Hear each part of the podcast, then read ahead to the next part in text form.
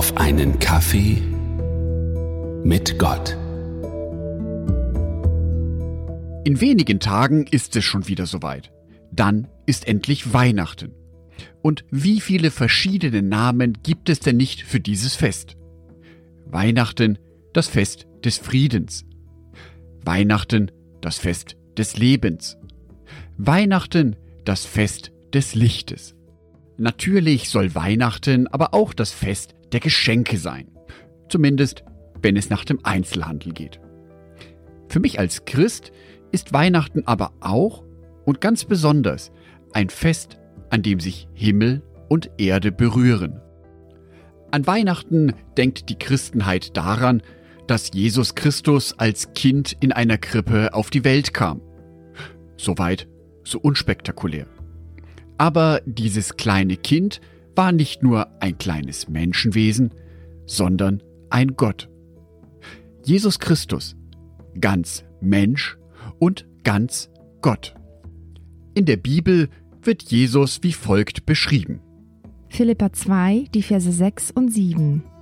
Er war von göttlicher Gestalt, aber er hielt nicht daran fest, Gott gleich zu sein, so wie ein Dieb an seine Beute.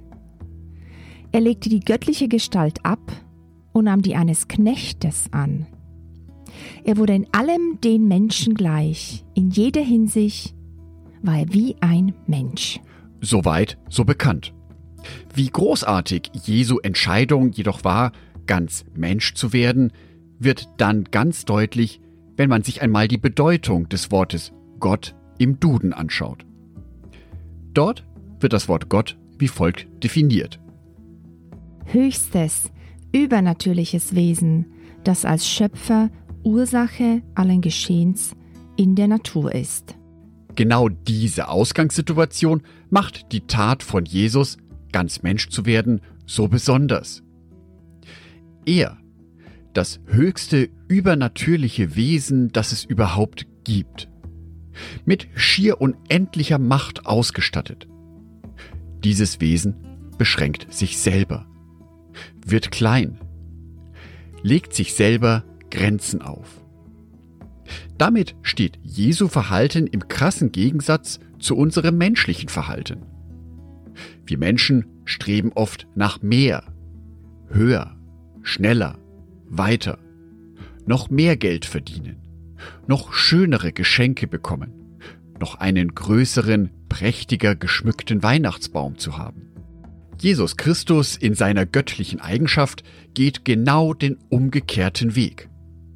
Er könnte oben in seinem Himmel buchstäblich sitzen bleiben, auf uns herabschauen, die Geschicke der Welt von oben herab lenken.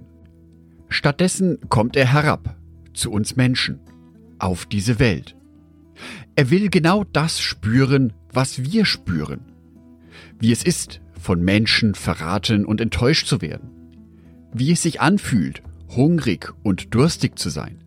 Keinen richtigen Ort zu haben, wo man sich zu Hause fühlt. Wie es sich anfühlt, verfolgt zu werden, als Flüchtling. All dies hätte Jesus Christus gar nicht auf sich nehmen müssen. Er tat es aber trotzdem, weil er uns Menschen nahe sein möchte weil er uns Menschen noch besser verstehen möchte, weil er uns Menschen zeigen möchte, dass er uns wirklich versteht, weil das, was wir in unserem Leben erleben, er auch schon erlebt hat. Haut nah. Und genau das ist es, was die Liebe von Jesus Christus zu uns Menschen so besonders macht. Dass er der Gott ist, der uns entgegenkommt. Dass er der Gott ist, der uns so sehr liebt, dass er alles auf sich nimmt, sogar seine eigenen Privilegien für einen Zeitraum ablegt.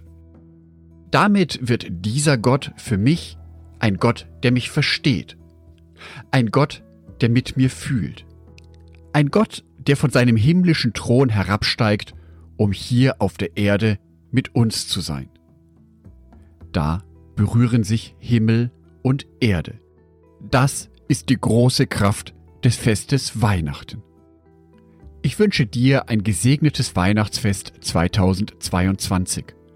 Dass du ein Weihnachtsfest erlebst, bei dem dir die große Stärke von Weihnachten bewusst wird, nämlich, dass sich an diesem Tag Himmel und Erde berührt haben, dass ein göttliches Wesen sich zu uns Menschen herabbegeben hat. Ich wünsche dir auch, dass dir bewusst wird, dass dies alles aus Liebe geschah, dass Jesus uns Menschen liebt und deswegen alles auf sich genommen hat, um uns nahe zu sein. Gesegnete Weihnachten wünschen euch Jörg und Sonitschka.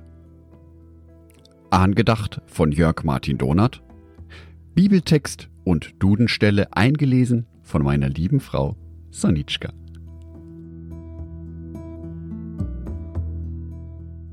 Der Podcast auf einen Kaffee mit Gott geht nun nach 120 Folgen in diesem Jahr in die wohlverdiente Winterpause. Am Heiligabend gibt es dann noch die Lesung der Weihnachtsgeschichte. Und dann geht die nächste Folge erst am Montag, den 16. Januar 2023 online. Für die Zeit dazwischen bereite ich aber gerade eben schon was für euch vor. Und zwar eine Kooperation mit dem Abiturlehrjahr Q2 des Alexander von Humboldt Gymnasiums in Bornheim. Es geht um das Thema Zukunft der Kirche.